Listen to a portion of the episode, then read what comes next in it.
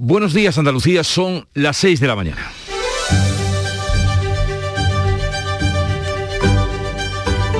Despierta tu mente, descubre la realidad. En Canal Sur Radio, La mañana de Andalucía con Jesús Vigorra.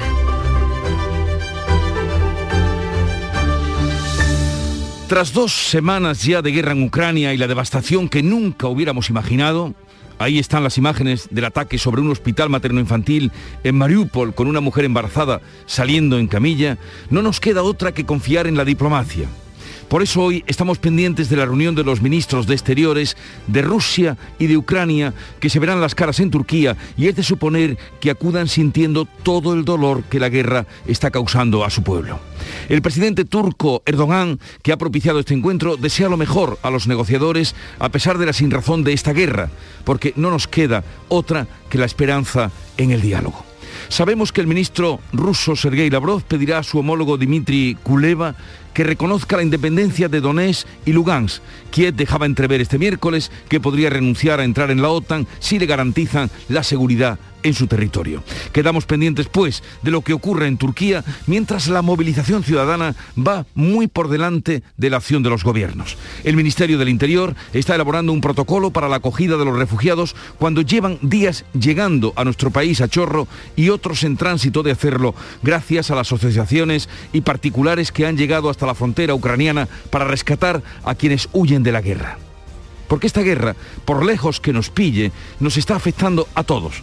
Ayer pararon 3.000 trabajadores en Jaén por falta de material para el desarrollo de su actividad industrial y hoy son varios los puertos pesqueros andaluces que tienen amarrada la flota porque a los precios del gasoil no les interesa salir a faenar a cambio de nada. En Almería el sector hortofrutícola pierde mercado y almacena los productos que no puede enviar a Rusia y Ucrania. También el sector de la aceituna de mesa, tan castigado ya en Estados Unidos, lamenta pérdidas millonarias por falta de venta y la dudosa capacidad para cobrar si siguen sirviendo. Y a todo esto la luz alcanzará hoy en España los 370 euros el megavatio hora.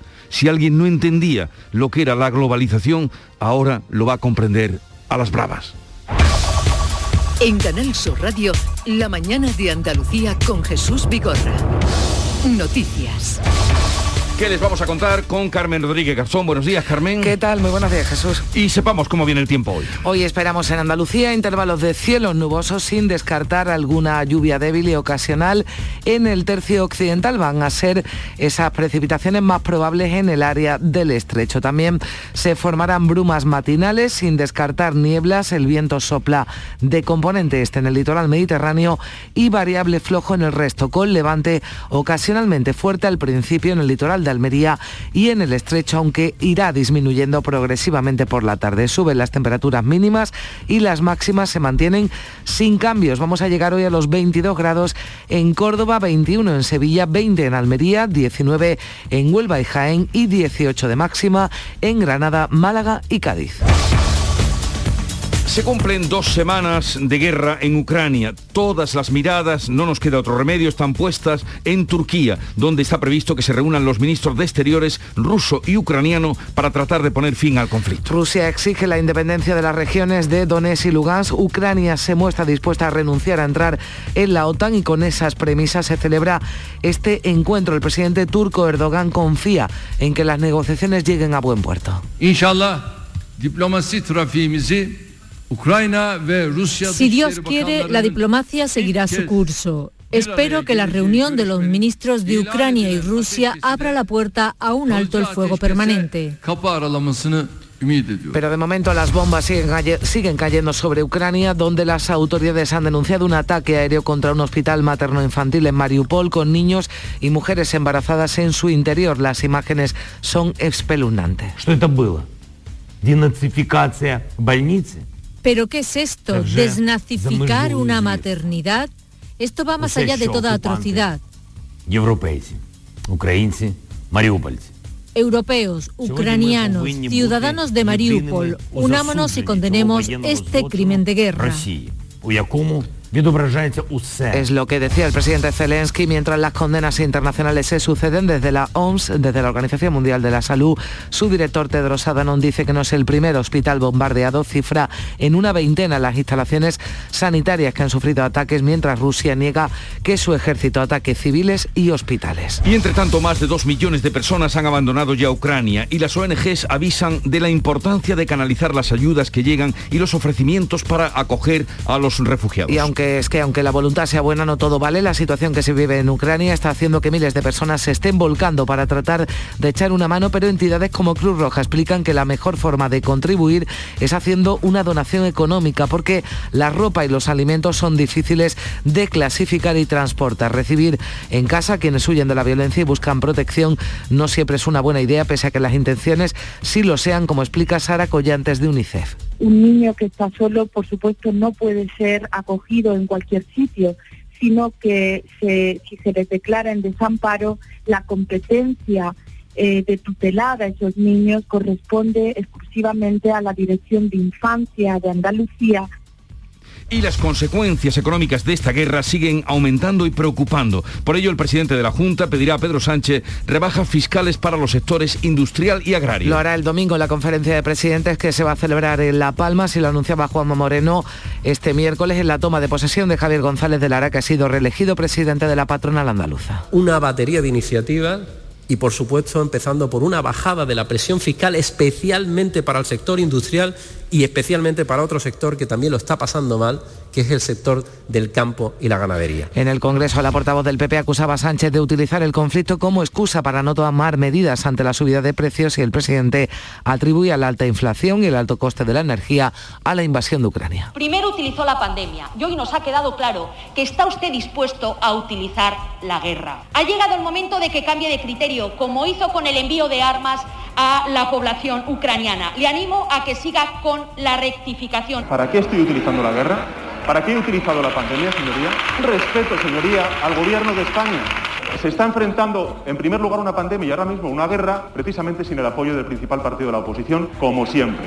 El precio de la luz bajo el jueves, el megavatio hora va a costar 369,75 euros, es casi un 22% menos que ayer. Y menudo el revuelo que se ha formado con las declaraciones de Josep Borrell, que es el alto comisario para exteriores, que ha llamado a los ciudadanos a bajar la calefacción en sus casas para no depender así tanto de Rusia en materia energética. Es la solución que propone Borrell, el alto representante de la Unión Europea para Política Exterior, que ha pedido un esfuerzo colectivo a los ciudadanos de Europa para poder cortar los lazos económicos con Rusia en represalia por la invasión de Ucrania. También pide que los ciudadanos europeos bajen la calefacción de sus casas. Igual que recortamos el consumo de agua cuando hay sequía, en un compromiso colectivo para hacer frente a una tarea que es sin duda histórica y que hemos empezado demasiado tarde, porque cuando Rusia invadió Crimea dijimos que teníamos que reducir nuestra dependencia del gas ruso desde entonces hasta ahora la hemos aumentado. Podemos tachar de infames las palabras de Borrell, Vox pide su dimisión y Ciudadanos cree que el planteamiento es el acertado. El Consejo Interterritorial de Salud se reúne hoy en Zaragoza con un asunto principal encima de la mesa, la posibilidad de que las mascarillas dejen de ser obligatorias en interiores. En las últimas semanas el presidente del Gobierno ha hablado de que esa decisión llegaría pronto, aunque no ha especificado cuándo, pero de nuevo hay diferencia entre los expertos, muchos contrarios a la retirada de esa protección individual y también entre las comunidades autónomas donde hay diversidad de opiniones. Aquí en Andalucía el presidente se ha mostrado prudente y apuesta por extender el uso de la mascarilla en interiores al menos hasta verano. Y en deportes, derrota del Betis en la Liga Europea. Hoy es el turno del Sevilla. Cayó el Betis ante la entrada de Frankfurt 1-2 en un partido abierto con muchas ocasiones y donde los errores defensivos del equipo de Pellegrini marcaron el resultado final con un nombre propio, el del portero Claudio Bravo que erró en el primer gol alemán pero que fue determinante con sus paradas, incluso para un penalti. Vuelve este jueves el fútbol europeo a Nervión, vuelve la Europa League en un partido que va a enfrentar a un Sevilla muy mermado por las bajas y a un West Ham que está siendo una de las sensaciones este año en la Premier League. Un rival duro e incómodo para los de Lopetegui que van a buscar obtener el mejor resultado posible para la vuelta en Londres. Y la coincidencia de aficionados alemanes e ingleses en Sevilla ha provocado esto. Madre mía, qué vergüenza.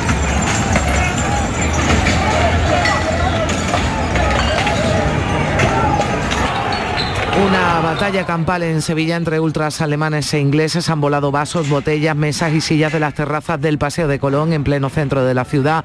Se desconoce por ahora si ha habido heridos o detenciones. Han coincidido en la ciudad 3.000 aficionados alemanes y 7.000 ingleses. El Betis, como venimos contando, jugaba anoche contra el equipo germano y hoy lo hace el Sevilla frente al inglés. Y tremendas son las imágenes de estos eh, ultras que nos han traído aquí a nuestra casa precisamente. Ahora vamos a conocer qué nos trae el día, qué los periódicos que ya ha visto y revisado Beatriz Galeano. Buenos días. Buenos días, Jesús. Cuando tras 15 eh, días parecía que las fotos de la guerra ya no podían ser más duras, pues hoy de nuevo las portadas de los periódicos nos vuelven a golpear con la realidad. El bombardeo de un hospital materno-infantil en Mariupol son las fotos de, de portada de prácticamente hoy toda la prensa, tanto nacional como regional. Es el caso, por ejemplo, del país con este titular, atroz ataque a una maternidad Zelensky clama contra Moscú. Hay niños bajo los escombros. Eh, también esa misma portada en el mundo. El infierno de Mariupol. La fuerza rusa se marcan como objetivo la población de este enclave marítimo desabastecido y donde dice los cadáveres se abandonan ya en las eh, calles. Es más positiva la portada de ABC con la historia de una familia de Lidia Bibutska, residente en Sevilla desde hace 13 años, que volvió a Ucrania tras rescatar a su familia. En la prensa regional también fotografías para ese bombardeo de ese hospital infantil en Ucrania y con otros titulares que tienen que ver cómo nos afecta aquí en esa crisis. El combustible roza los dos euros el litro en una escalada de precio sin precedentes. Son esas consecuencias eh, económicas de la guerra de Ucrania o la voz de Almería. La guerra de Ucrania dispara los precios del agua desalada. En la voz de Cádiz, la flota de Barbate amarrada por el alto precio de los carburantes o Huelva Información, la flota onubense en los próximos eh, días por el coste del gasóleo. Un asunto al margen de la guerra y sus consecuencias económicas en el ideal de Jaén, la vuelta de José Tomás llena ya los hoteles de la capital y otras localidades de la provincia. Se han completado ya las reservas, la, esa corrida de toros no será hasta el 12 de junio. Jesús. Pues vamos ahora con eh, el Club de los Primeros, que amanece y abre la mañana de Andalucía. Charo Padilla, buenos días. Buenos días. Estaba diciendo, tiene que llamarme cualquier día de estos alguien que esté de camino a Ucrania. Efectivamente, hoy, ha, sido. Es una eh, caravana de 14 coches que van eh, camino a Ucrania. han partido de Sevilla, Cádiz, Málaga y Madrid están ahora mismo a la altura de Francia, de Lyon, está mañana es probable que lleguen y tienen previsto traerse unos 70 personas en los coches. Así que mañana hemos quedado con ellos, por supuesto, eh, porque hemos conectado con ellos ya a última hora. Y me alegra mucho decirte que los eh, jóvenes andaluces son jóvenes empresarios. Hemos hablado con Juan Antonio, que es el presidente de los jóvenes empresarios de la provincia de Cádiz. Él tiene una empresa de marketing y dice que se levanta muy temprano porque es la única hora que tiene para eh, avanzar el trabajo, porque día de las 8 ya suena el teléfono, ¿no? Ha animado a los jóvenes a que se hagan empresarios, me parece muy bien. Y está con nosotros, el Club de los Primeros, tenemos de todo, hijo. De todo, está más que demostrado. Gente que hace y de buena mañana. Eh, Charo, gracias y mañana estás o no. Por favor, no dudas. Yo todos los viernes vengo, falta alguno cuando todos los viernes. cuando voy a hacerme algún análisis. que salen por supuesto negativos. mañana, mañana me toca mi análisis. mañana tiene análisis. Eh, que no falte la alegría de la que estamos tan necesitados. Bueno, y los análisis negativos, por supuesto. oye, Olga Moya, buenos días. la agenda informativa de este 10 de marzo. Buenos días. El presidente del Gobierno, Pedro Sánchez, va a visitar hoy en Pozuelo de Alarcón, en Madrid, un centro de acogida donde ya hay refugiados ucranianos. Y después se va a Francia, va a participar en una cumbre informal de líderes de la Unión Europea que van a analizar la evolución del conflicto. Y a las 12 del mediodía comienza la sesión de control en el Parlamento de Andalucía. El presidente Juanma Moreno va a responder a preguntas que se van a centrar sobre todo en políticas de igualdad y en el sector agrario. Hoy se constituyen las Cortes de Castilla y León. Vamos a estar pendientes porque todavía no se sabe quién va a presidir la Cámara. Vos insiste en que tiene que ser su candidato.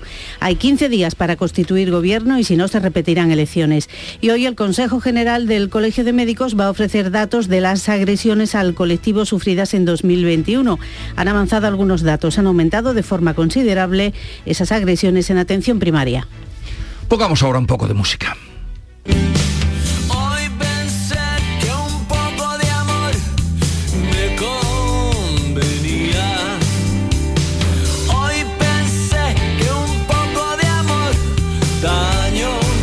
Manolo García, un poco de amor, un poco de música y una gira que tiene para este año. Qué alegría me da escuchar algo nuevo de Manolo García. sí, sigue creando porque... Sí, sí, sí. Eh, y además va a tener gira este año con su música sobre ella les vamos a anunciar que hoy nos vamos a acercar a partir de las 8 a sectores perjudicados como apuntábamos en un principio por la guerra porque la guerra nos complica a todos. Al sector de pescador o pescadores que han amarrado al sector de la aceituna tan castigada. Luego hablaremos con la viceconsejera de educación María del Carmen Castillo para que nos dé cuenta de cómo eh, se prepara la escolarización que ya se ha abierto el periodo pero sobre todo también saber qué va a pasar y qué manera tienen de escolarizar a los niños que están llegando y a los que van a llegar. Sí, porque, porque vendrán más. Claro, mm, están llegando exactamente, están llegando ya todavía a través de, iniciativas privadas, no particulares, digamos, pero todavía tiene que llegar eh, y además se va a acordar así ese domingo cómo se coordina la llegada de refugiados. Andalucía se ha ofrecido para 1.200, entre ellos vendrán muchos niños porque son mujeres y niños eh, básicamente los que los que vienen y cómo se van a escolarizar. Qué atención especial también Jesús, porque vienen son niños que vienen huyendo de, de la guerra además una situación eh, pues, complicada, Con algunos muy afectados, indudablemente, eh, o todos. Eh, con de eso trataremos con ella. Luego, ya sabes que la central nuclear de Chernobyl se ha quedado sin electricidad y que Ucrania alerta de riesgo. Eso lo vamos a tratar hoy con Manuel Lozano Leiva, nuestro divulgador científico, que es además un experto en tema de energía nuclear. Nos van a visitar los compadres que tienen nueva película, la estrenan ya y mm. creo que es el próximo día 18 cuando estrenan la película. El mundo es vuestro, dicen. Apiádate de mí, cojones, y me llama, escribe o algo. Hostia, la madre que me parió. Quedarse con la España vaciada compran todos esos pueblos abandonados y nos mandan... Un proyecto loco de los compadres, eh, Alfonso Sánchez, Alberto López estarán con nosotros. y decías tú antes qué importante la alegría, bueno, qué importante también, ¿no? Desconectar un poquito y ellos nos van a ayudar, ¿no? se va uno al cine, se ve esta peli. Ayer estuve viendo la película y la verdad pasé un buen rato, muy berlanguiana les ha salido. incluso hacen un, guiño que se les note que es que les gusta Berlanga mm. y estarán hoy con nosotros. En fin, que el día promete y sobre todo que ustedes se queden con nosotros nuestra máxima satisfacción. Ahora sigue la información. Había una vez un barquito chiquitito. Había una vez unas vacaciones únicas y había un momento único para reservar. Ahora, reserva ya tu crucero en la semana del crucero de viajes del corte inglés por solo 60 euros, pagando en seis meses y sin gastos de cancelación. Además, con el programa Confianza incluida, tu viaje con total tranquilidad. Financiación ofrecida por Financiera al Corte Inglés y sujeta a su aprobación. Consulta condiciones en viajeselcorteinglés.es. Ahora que llega la primavera, no saldrías a pasear con las botas de esquí, ¿verdad? Acuérdate también de ponerle a tu coche el mejor calzado. Ahora en Renault Postventa podrás cambiarle los neumáticos al mejor precio. ¿No te lo crees? Precio mínimo garantizado. Garantizado. Ven y compruébalo en la red Renault de Andalucía. La mañana de Andalucía con Carmen Rodríguez Garzón. Canal Sur Radio. Son las 6 y 18 minutos. hace poco más de dos horas que se han cumplido dos semanas del estallido de la guerra en Ucrania. Hoy es el decimoquinto día. Dos millones doscientas mil personas ya han abandonado el país y siguen lloviendo bombas sobre varias ciudades. Este miércoles solo se ha podido garantizar, se han podido garantizar dos corredores humanitarios y en la ciudad asediada de Mariupol no se ha podido abrir. Allí las autoridades han denunciado un ataque aéreo sobre un hospital materno-infantil en activo con niños y mujeres dentro. El presidente Zelensky ha divulgado un vídeo en el que una persona recorre el interior pisando escombros. Se ve todo destrozado, ventanas rotas, paredes caídas, fuera un cráter en el suelo, varios vehículos calcinados. Hay 17 heridos, todos adultos. La condena es unánime, llega de numerosos eh, países. También a Zelensky, lo escuchábamos, decía esto que es la desnazificación de una maternidad, también desde la Organización Mundial de la Salud. Dicen que no es el primer ataque a instalaciones sanitarias, hablan ya de hasta una veintena. La Cruz Roja dice que la situación en Mariupol es catastrófica, con 40.000 personas atrapadas sin luz, agua ni calefacción. Esto decía el presidente Zelensky anoche en el canal británico Sky News.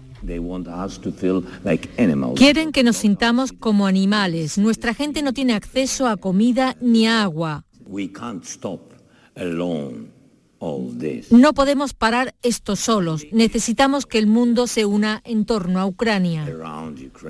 El Ministerio de Defensa británico, por cierto, publica en su cuenta de Twitter que Rusia habría confirmado el uso de bombas termobáricas o de vacío en Ucrania, un armamento que es de gran poder destructivo ya que absorbe el oxígeno y lo utilizan para crear una enorme deflagración de un increíble poder destructivo del que es prácticamente imposible refugiarse. el periódico ruso Pravda, Verdad, publica en estos momentos que en Ucrania, bajo el liderazgo de Estados Unidos, se está desarrollando un arma biológica real. Washington ha negado esta noche esas acusaciones y las dirige contra la propia Rusia. Dice que es Moscú quien podría estar planeando el uso de armas químicas o biológicas con el pretexto de responder a una supuesta amenaza en el país. También preocupa la situación de la central nuclear de Chernóbil, que se ha quedado sin electricidad. Ucrania alerta del riesgo de fuga radiactiva, aunque el Organismo Internacional de Energía Atómica dice que esta situación no supone un impacto crítico en la seguridad. Vamos a estar hoy muy atentos de cómo se desarrollan esas conversaciones previstas en un principio en Turquía entre los ministros de Exteriores de Rusia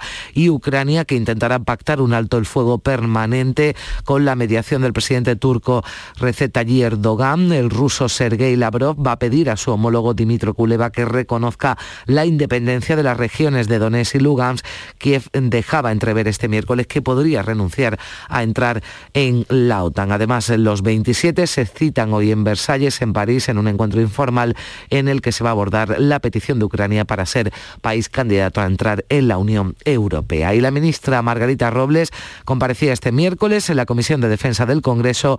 Allí explicaba la actuación de España con relación a la guerra en Ucrania. Ha dicho que en principio no está previsto ir más allá del actual despliegue de militares españoles en el flanco este de la OTAN, pero ha advertido de que la situación es cambiante, por lo que a veces las decisiones se tienen que tomar de un día para otro. Hace un llamamiento Robles a la unidad de todos los partidos. Gobierno de España condena el ataque perpetrado por Rusia y responderá de forma coordinada con nuestros, socios y aliados. El apoyo al drama humanitario que sufre Ucrania ha de mantenernos a todos unidos por encima de partidos o de posiciones ideológicas.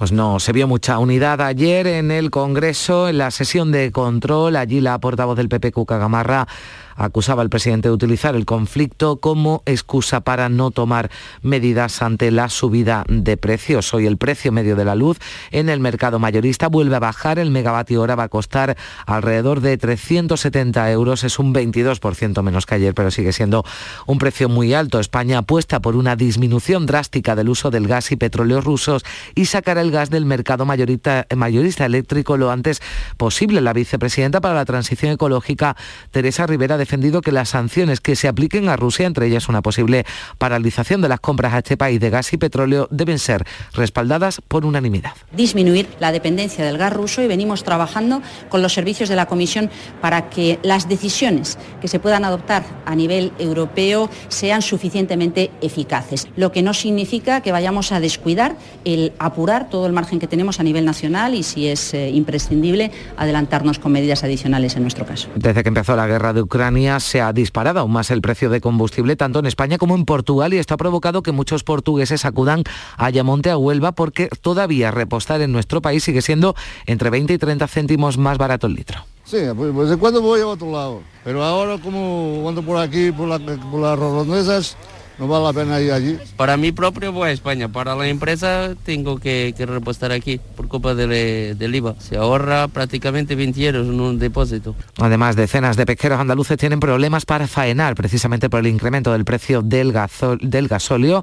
La Federación Andaluza de Asociaciones Pesqueras ha instado al Gobierno Central a poner soluciones o amenazan con parar la flota en toda España a partir de la próxima semana. Han parado ya, han amarrado barcos en Barbate. La actividad es inviable, dice el presidente de los armadores Tomás Pacheco. Estamos pagando el precio del gasoil casi el tres veces del que lo hemos tenido este año que ha pasado, que estaba a una media de 0,30, 0,36 y ahora mismo el precio del gasóleo está mm, ya remonta al euro. Esto es inviable para, para esta flota.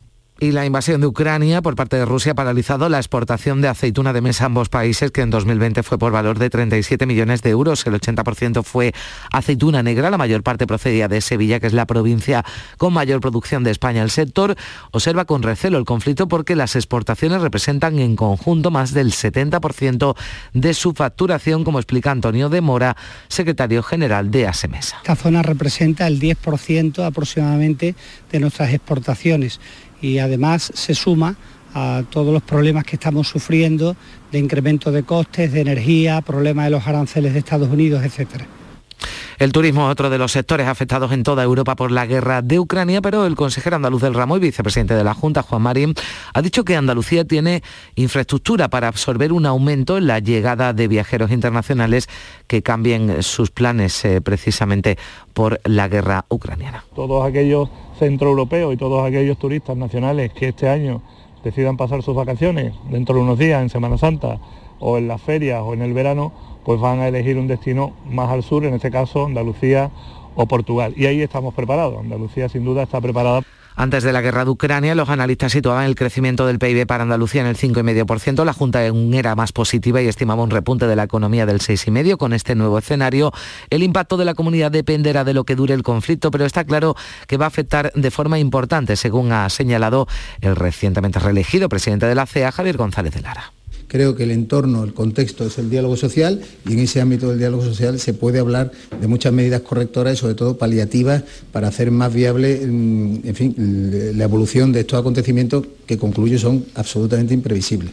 El presidente de la Junta, que acudía este miércoles precisamente a la toma de posesión de González de Lara, ha anunciado que va a pedir personalmente al jefe del Ejecutivo el próximo fin de semana, este próximo fin de semana, la conferencia de presidentes, que use todos los instrumentos a su alcance para ayudar a nuestro sector productivo ante una inflación galopante como la actual. Hoy la presidenta del Parlamento de Andalucía, el presidente de la Junta, también junto a los portavoces parlamentarios, van a recibir a la cónsul de Ucrania en Málaga, Esvilana Kramarenko, en el Salón de Protocolo de la Cámara para hacer la entrega de la declaración institucional que se va a leer este jueves en el Pleno. A las 12 comenzará la sesión de control en la Cámara, en la que el presidente Juanma Moreno va a responder a las preguntas de los grupos que se van a centrar en políticas de igualdad y en el sector agrario. El Pleno, que comenzaba este miércoles y que ha dado luz verde a la tramitación de la reforma de ley de atención a las personas con discapacidad, que modifica la norma de 2017. El objetivo fundamental, garantizar la accesibilidad Deberán contar las gasolineras, por ejemplo, con atención personalizada para clientes con discapacidad. Modifica además el régimen sancionador por el uso indebido de la tarjeta de estacionamiento. Las multas van a recaer en los titulares, pero sobre todo en terceras personas que hagan uso fraudulento de estas plazas. La consejera de Igualdad, Rocío Ruiz, ha pedido la máxima agilidad y consenso para avanzar en la eliminación de barreras. El consenso sería, por supuesto, deseable para que nuestra sociedad siga avanzando en derechos en igualdad, en especial para continuar derribando barreras discriminatorias contra las personas con discapacidad. Así que en este sentido el Gobierno andaluz continuará, como siempre, combatiendo toda discriminación en razón de discapacidad que impida o limite su participación en la sociedad en igualdad de condiciones que las demás personas. Y también en el Pleno los grupos de la izquierda han acusado al consejero de Hacienda de seguir contratando por vía de urgencia utilizando un artículo que así lo permitía durante la pandemia y que ya está derogado por el Gobierno central. Decía esto Mario Jiménez del PSOE. ¿Por qué, señor consejero? Tiene usted que explicar por qué han decidido abusar de una fórmula de contratación que la ley de contratos del sector público establece con absoluta excepcionalidad y con, un, con una serie de eh, controles y de exigencias de excepcionalidad altísimas.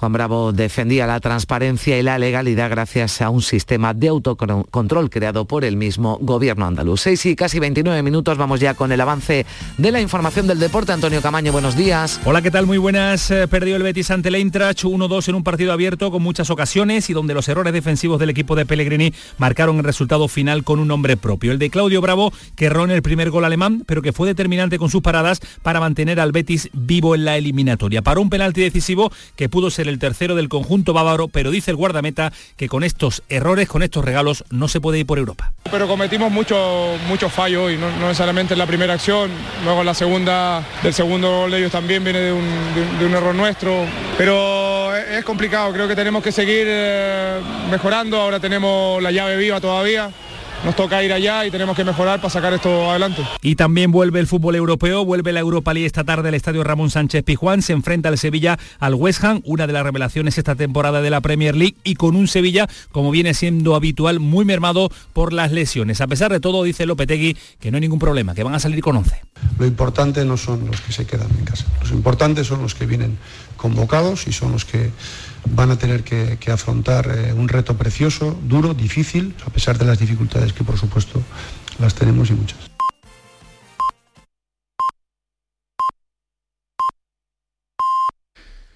Andalucía son las seis y media de la mañana.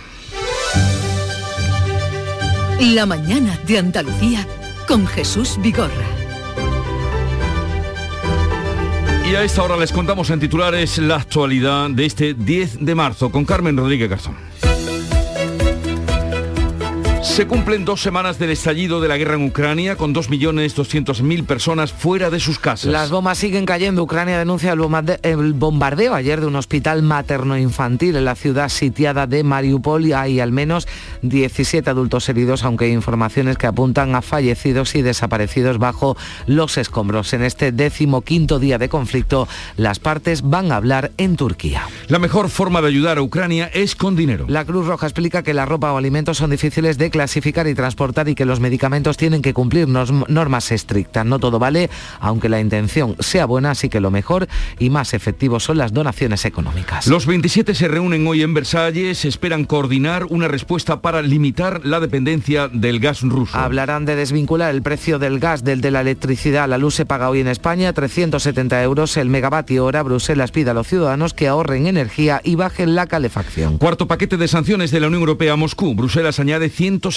nombres más a la lista de políticos y empresarios que tienen la entrada vetada y sus activos congelados. Saca además a, otro a otros tres bancos del sistema internacional de pago. Rusia va a publicar de un momento a otro la lista de productos y materias que dejará de exportar. El gobierno de la Junta pedirá al central medidas que ayuden a mitigar la inflación. La guerra sacude la economía global y local. Pescadores, ganaderos, agricultores o transportistas se asfixian por los altos costes de producción. Acerinos plantea en Cádiz un ERTE para sus 1.800 empleados. Vía libre a la reforma de la ley de atención a personas con discapacidad que debe garantizarles más derechos. Como el de acceder de forma segura y plena a las gasolineras. También contempla sanciones maduras a quienes hagan un uso, un uso fraudulento de las tarjetas y plazas de aparcamiento reservadas a discapacitados. Alberto Núñez Feijó entrega 55.000 avales y formaliza su candidatura a presidir el Partido Popular. Si sale elegido promete moderación y un tono menos crispado en la forma de hacer política el viernes. Mañana iniciará su campaña en Valencia y Murcia con el lema Preparados. Sanidad y las comunidades van a diseñar hoy en Zaragoza la nueva estrategia de control de la COVID-19. Es la que guiará la siguiente fase y la que tiene que retirar las mascarillas en interiores. El presidente de la Junta es partidario de una retirada gradual hasta el verano. Mañana se cumplen dos años de la declaración de la pandemia. Detenido en Huelva un profesor de baile de 35 años por abusos sexuales a sus alumnas menores en su mayoría. Se ganaba su confianza, las llevaba a su casa a un hotel y grababa los abusos. No se descarta que den la cara más víctimas. Y pasamos después de los titulares al Santoral que hoy celebra a Macario I de Jerusalén, que tiene nombre de rey, Macario I de Jerusalén. Se le atribuye haber participado en el descubrimiento de las reliquias de la Santa Cruz junto a Santa Elena y la coordinación de la construcción de la primera iglesia del Santo Sepulcro, mandada a construir por el emperador Constantino y en la que tuvo que ver, parece ser, Macario I de Jerusalén. Bueno, este biografía tranquila. biografía, Vida pacible. Vida fría, Vida pacible o que no sepamos que se tuvo al menos una... Sí, eh, incruenta, seguro que, en fin, tuvo una vida eh, tranquila y feliz, en algunos momentos como todo el mundo. Bueno, el día de hoy, que es el 10 de marzo de 1876, revolución importante porque el inventor británico Alexander Graham Bell mantiene su primera conversación telefónica con un ayudante que tenía y que estaba en la habitación contigua. Pronto.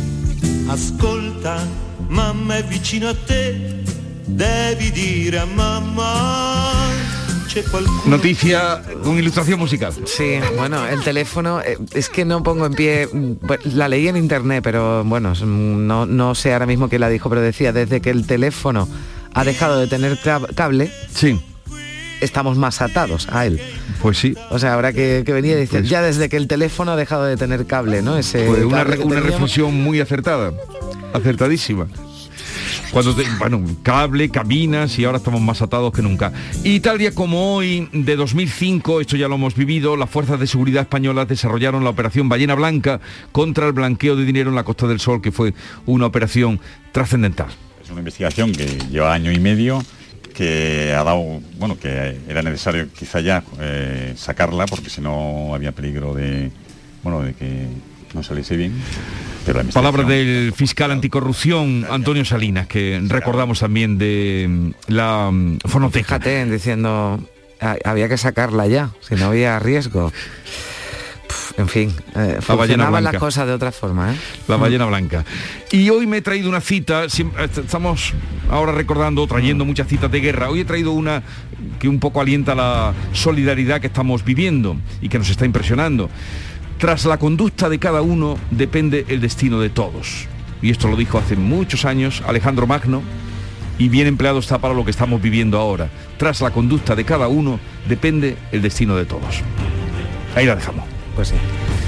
Segunda entrega de la revista de prensa. Beatriz Galeano, te escuchamos. Bueno, pues eh, cada día hay un instante elegido para contar la guerra. El de hoy es eh, esa evacuación de una mujer embarazada de un hospital materno-infantil en Mariupol. Esa es la foto que prácticamente aparece en toda la prensa, tanto en la prensa nacional como en la prensa de Andalucía. Dice el país, atroz ataque a una maternidad. Un hospital de Mariupol es bombardeado durante un supuesto alto al fuego. Zelensky clama contra Moscú.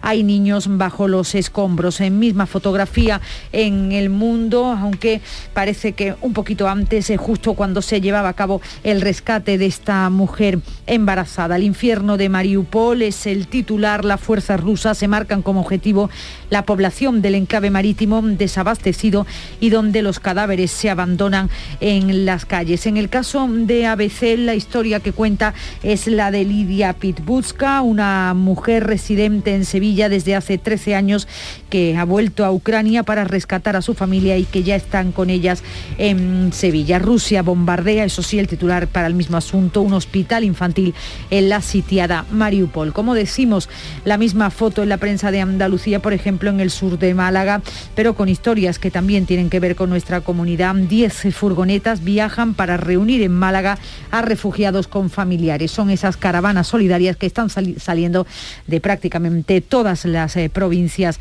andaluzas. Eh, también en el sur de Málaga una consecuencia económica de la crisis y eso es lo que aparece en gran parte de la prensa. El combustible roza los dos euros el litro en una escalada de precios sin precedentes. En el caso de la voz de Almería se fijan en el precio del agua. La guerra de Ucrania dispara los precios del agua desa- desalada. Está convocada una reunión urgente de los alcaldes em, de Poniente para evaluar la nueva situación. En el caso de la voz em, de Cádiz, pues que se fija, Cádiz se fija en sus eh, embarcaciones, es un barcos, la flota de Barbate amarrada por el precio de los carburantes. Los pescadores han convocado un paro indefinido ya que aseguran que salir a faenar ha dejado de ser rentable. En el caso de Huelva Información también mira su flota. La flota onubense amarrará en los próximos días por el coste del gasóleo. Los armadores de isla se plantean dejar toda su actividad desde el próximo lunes. Y en el día de Córdoba, los veterinarios alertan de que la guerra elevará los precios del porcino, lo han dicho en un Congreso Nacional que se está celebrando en Córdoba. Vamos ya con otros eh, temas al margen de la guerra y sus consecuencias. En el ideal de Granada, aquí preocupa la sequía. Aguas residuales, aunque buscan una solución, si no fíjense en este titular, aguas residuales para regar en la costa. Autorizan a los agricultores de Almuñécar y la Herradura instalar bombas para aprovechar los recursos de la depuradora. En el diario de Sevilla, un tema más local, las obras del tranvía crean un caos de tráfico en Nervión. Ayer se produjo el cerramiento de las calles afectadas por esta ampliación. Los eh, trabajos van a comenzar eh, hoy, pero tienen un plazo de ejecución de nueve meses. Es una obra enorme. De hecho, Tusán, por ejemplo, ha tenido que desviar 15 líneas de esta zona. En el ideal de Almería, Podemos expulsa a su único concejal en Almería y se queda sin grupo local. Fue expedientado por incumplir las órdenes orgánicas del partido que lidera Ione Belarra. Y terminamos eh, con el ideal de Jaén, que dice que la vuelta de José Tomás llena ya los hoteles de la capital y otras localidades de la provincia. Califican de inaudito la situación. En 12 horas dice que se han completado prácticamente las reservas y la corrida de toros no es todavía, será el 12 de junio. Y, y, lo que es eh, peor o más sorprendente, que todavía no se han puesto las entradas a la venta. ya están Pero bueno, ya, ya, como la han anunciado, solamente ha valido el anuncio bueno, para ganas, que los hoteles sí. estén llenos. Y ganas Está claro que hay ganas, ¿no? Sí, la corrida es el 12 de junio. Bien, pues eh, seguimos con la información. Nueva entrega de prensa a partir de las 7 y 20 con Paco Rellero. La mañana de Andalucía. Había una vez un barquito chiquitito. Había una vez unas vacaciones únicas y había un momento único para reservar. Ahora, reserva ya tu crucero en la semana del crucero de viajes del corte inglés por solo 60 euros, pagando en 6 meses y sin gastos de cancelación. Además, con el programa Confianza incluida, tu viaje con total tranquilidad. Financiación ofrecida por Financiera al Corte Inglés y sujeta a su aprobación. Consulta condiciones en viajeselcorteinglés.es. Cada noche, de lunes a jueves, tienes una cita a la que no puedes faltar. Conmigo, en Canal Sur Radio, en el programa del Yuyu, porque siempre hay que ver el lado amable de la vida. Y de eso, ya sabes, que sé un rato. El programa del Yuyu. Te espero de lunes a jueves a las 10 de la noche. Quédate en Canal Sur Radio, la radio de Andalucía. La mañana de Andalucía con Carmen Rodríguez Garzón. Canal Sur Radio. Son las 7 menos 19 minutos. Hoy jueves a las 12 del mediodía se constituyen las Cortes de Castilla y León. De esta forma el reloj empieza a correr. Hay un plazo de 15 días para constituir gobierno o se repetirán elecciones. A escasas horas ya de la constitución del Parlamento aún está en el aire quién presidirá la Cámara. Vox insiste en que tiene que ser su candidato. No ha llegado todavía a esta hora un acuerdo con el Partido Popular. El PSOE da por hecho el pacto entre PP y Vox en Castilla y León. Adriana Lastra ha emplazado a Fernández Mañueco a explicar su contenido y a Núñez Feijóo a aclarar si quiere ser el líder que permita la primera entrada de los de Abascal en un gobierno. Y lo que nos preguntamos es, como decía antes, y esta es la moderación que decía traer al Partido Popular, esa es la respuesta que nos tiene que dar el señor Feijóo. Si va a ser el líder que permita que la extrema derecha entre por primera vez a gobernar de la mano de su partido en una región de la Unión Europea Feijó, que ya ha registrado, ha formalizado su candidatura para liderar el PP en el Congreso Extraordinario de Sevilla el 1 y 2 de abril. Decía este miércoles que quiere gobiernos que salgan de las urnas y no de los despachos. Ha emplazado al PSOE a permitir gobernar a la lista más votada en Castilla y León, sin querer entrar en el terreno del candidato a la presidencia, Fernández Mañueco, sobre posibles pactos. Pero yo deseo que el Partido Socialista Obrero Español de Castilla y León sea lo suficientemente responsable responsable para no poner en cuestión la gobernabilidad de la Junta y también espero y deseo que en el caso de que sea así, que esté boicoteando la constitución del nuevo gobierno de Castilla y León, que el presidente Mañoco acierte en el ejercicio de su responsabilidad. Y el Partido Popular pre prevé abrir una investigación para resolver los supuestos espionaje a la presidenta madrileña Díaz Ayuso. El presidente del comité que organizará el Congreso de Abril en Sevilla, Esteban González Pon, así lo ha anunciado. Cree que el dimitido secretario general García Egea y el todavía presidente Pablo Casado han pagado un precio político al dejar sus cargos, por lo que podrían tener una tarea dentro del partido. No obstante, advierte de que la investigación interna por el espionaje a Díaz Ayuso no ha terminado. Isabel Díaz Ayuso se le ha dado la razón han presentado la dimisión las personas que la ofendieron. Eh, se va a celebrar su congreso si se han producido dentro del partido los espionajes indebidos y la vulneración de derechos que ha comentado la prensa que se ha producido. El nuevo comité ejecutivo va a tener que, que investigar y resolver. La historia no ha terminado. Y cita hoy importante en Zaragoza, allí se reúne el Consejo Interterritorial de Salud con un asunto principal encima de la mesa, la posibilidad de que las mascarillas dejen de ser obligatorias en interiores. En las últimas semanas, el presidente del Gobierno había hablado de que esa decisión llegaría pronto, sin especificar cuándo, pero de nuevo hay diferencias entre los expertos, muchos contrarios a la retirada de esa protección individual y también entre las comunidades autónomas a favor y en contra de que se tome ya esa medida. El Ministerio de Sanidad y la las autonomías se reúnen y la propia ministra ya había anunciado que se hablaría sobre el inicio de una nueva fase en la vigilancia del COVID, lo que se entiende o que se denomina como gripalización del COVID. En ese Consejo Interterritorial de Salud, la Junta de Andalucía va a defender que la retirada del uso de la mascarilla en interiores atienda al criterio de los expertos, no se aplique un criterio político. El presidente andaluz, Juanma Moreno, ha llamado a la prudencia y a una eliminación progresiva que evite nuevos rebrotes.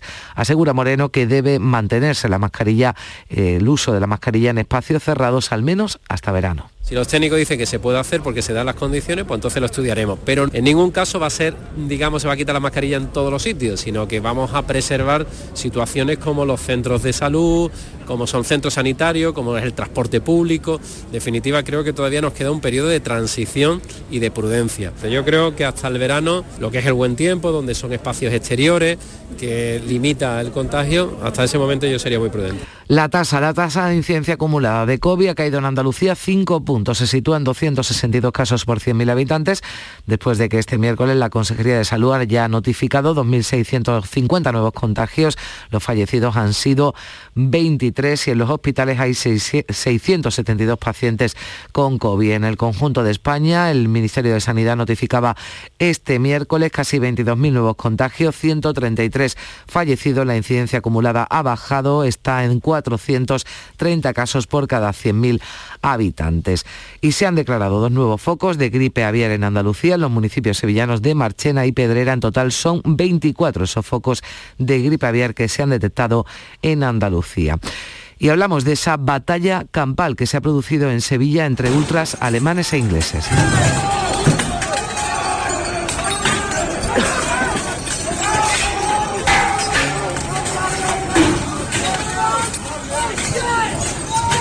Se enfrentaban esta noche radicales del Eintracht de Frankfurt y el West Ham inglés que coinciden en la ciudad por los partidos de Betis y Sevilla. Se han pegado, han volado vasos, botellas, mesas y sillas de la terraza del Paseo Colón en pleno centro de la ciudad. De momento desconocemos si ha habido heridos o detenidos. Y un juez investiga la muerte de un trabajador de 47 años fallecido tras sufrir un accidente laboral en Gerena, en Sevilla. Le caía encima una bala de paja cuando trabajaba este miércoles en la finca El Esparragal, cercana a la carretera A477. Los servicios de emergencias solo pudieron certificar su fallecimiento. Los sindicatos lamentan la muerte y piden más medidas de prevención laboral. Denunciamos a las empresas y exigimos a las administraciones para que inviertan en prevención de riesgos laborales, en formación a los y las trabajadoras y en una revisión exhaustiva de las herramientas de trabajo para que esto no vuelva a suceder.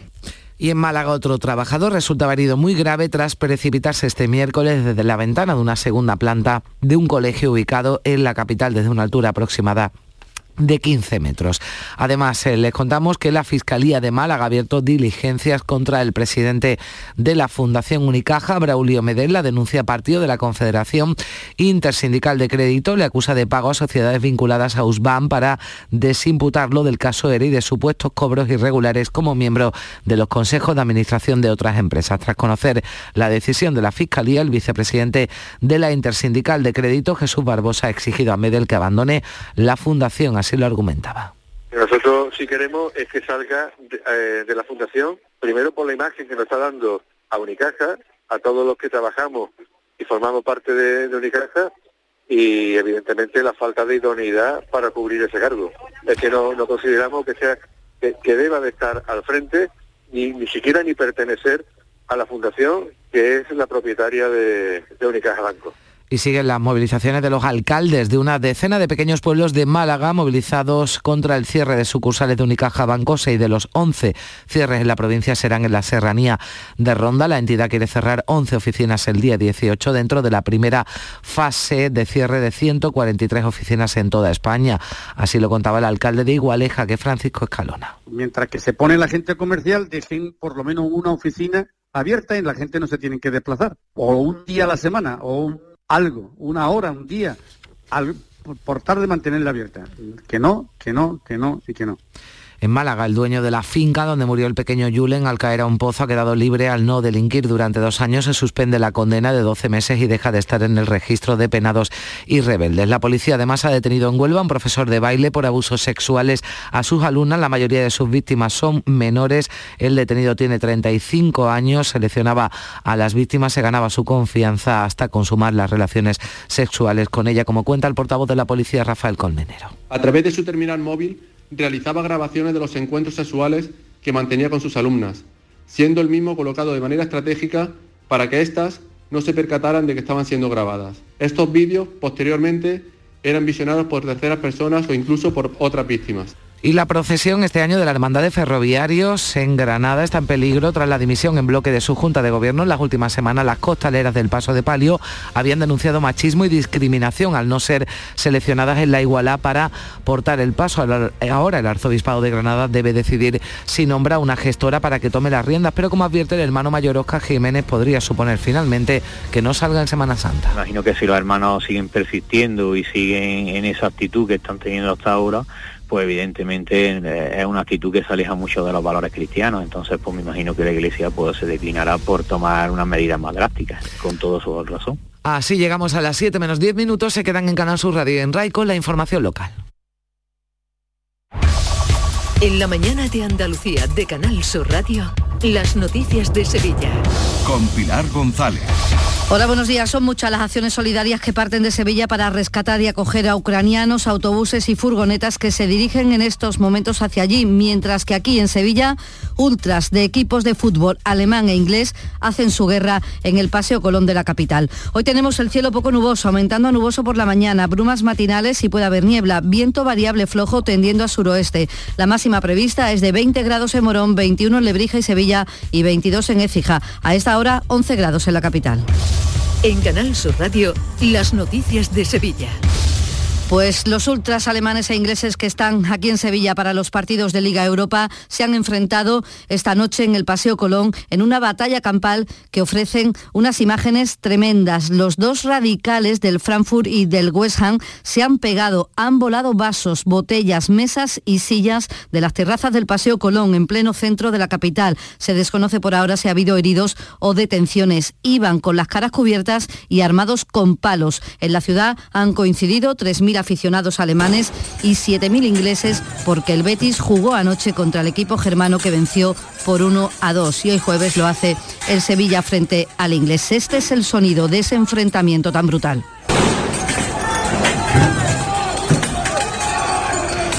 750 efectivos policiales y vigilantes privados se van a encargar hoy de nuevo de la seguridad en el partido del Sevilla y del West Ham, un operativo idéntico al de anoche para el Betis, donde se hizo un alegato en ese partido contra la invasión rusa de Ucrania. Han lucido una camiseta por la paz y contra la guerra con los colores amarillos y azul de la bandera ucraniana y se ha desplegado una gran pancarta en el fondo sur con la palabra paz. Y vamos ahora con la crónica propiamente deportiva. Antonio Camaño, adelante, buenos días. Hola, ¿qué tal? Buenos días. Eh, perdió el Betis ante la Eintracht de Frankfurt 1-2 en un partido abierto con muchas ocasiones y donde los errores defensivos del equipo de Pellegrini marcó el resultado final, pero con un nombre propio, el de Claudio Bravo, el guardameta bético, erró en el primer gol alemán, pero fue determinante con sus paradas para mantener al Betis vivo en la eliminatoria. Y el Sevilla vuelve esta noche a su competición, se enfrenta al West Ham, una de las revelaciones de la Premier League esta temporada, un Sevilla como viene siendo habitual, muy mermado por las bajas, así que esta noche de nuevo habrá rotaciones y variaciones en el equipo titular del OPT. 6 de la mañana y 52 minutos. ¿Buscas una fibra óptica que te dé más? Telecable Andalucía es tu operador local de confianza. Telecable. Fibra de 300 megasimétricos por solo 14,90 euros al mes y línea ilimitada de 24 gigas por 10,90. Contrata en Telecable Andalucía. Somos punto de venta oficial de Xiaomi. Telecable Andalucía. Conecta con lo que realmente importa. En Mercamueble, que pases un tercio de tu vida en la cama, nos interesa. Que ese tiempo de descanso sea de calidad, nos interesa. Que tu sofá se adapte a ti, nos interesa. Lo que no tiene interés para nosotros son los 40 meses que te damos para pagar tu colchón o tu sofá. Y eso, seguro que te interesa. Solo en tu tienda Mercamueble. Las noticias de Sevilla.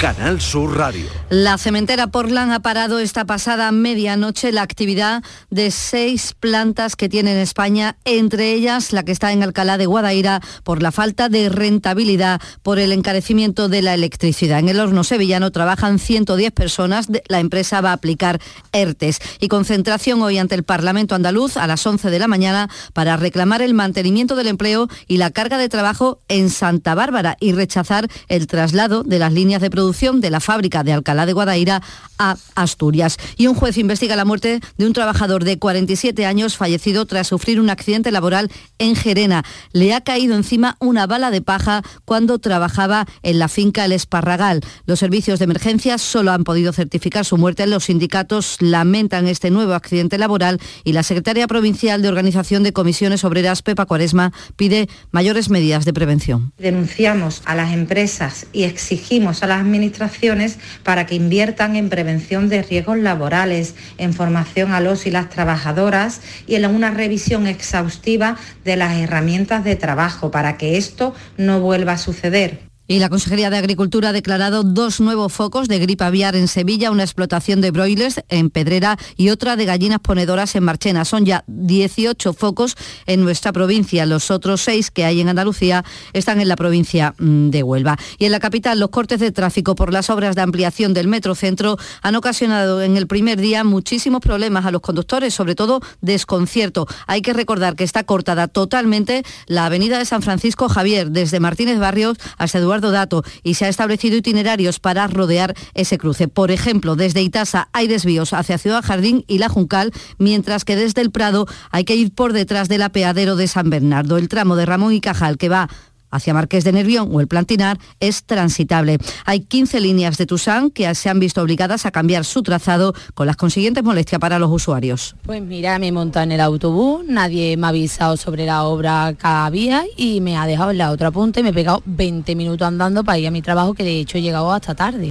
Las obras van a durar más de un año y también servirán para cambiar toda la red de saneamiento de San Francisco Javier, cuyos colectores son de los años 70 e incapaces de absorber el agua de lluvia. Unos trabajos muy necesarios, como ha explicado en Canal Sur Radio el consejero delegado de Masesa, Jaime Palop. Este es un proyecto que tenía esa previsto hacer, pero tengo que reconocerlo, no nos atrevíamos, porque claro, es que cortar esas, esas arterias, eh, pues es un principio una cosa que infunde mucho respeto a una empresa como Emasesa. En cuanto vimos que se iba a hacer el tranvía y que iban a haber alteraciones del tráfico, dijimos, esta es la nuestra. Cuatro minutos nos separan de las siete de la mañana. Porque realizar una obra eficaz y eficiente en Sevilla es posible.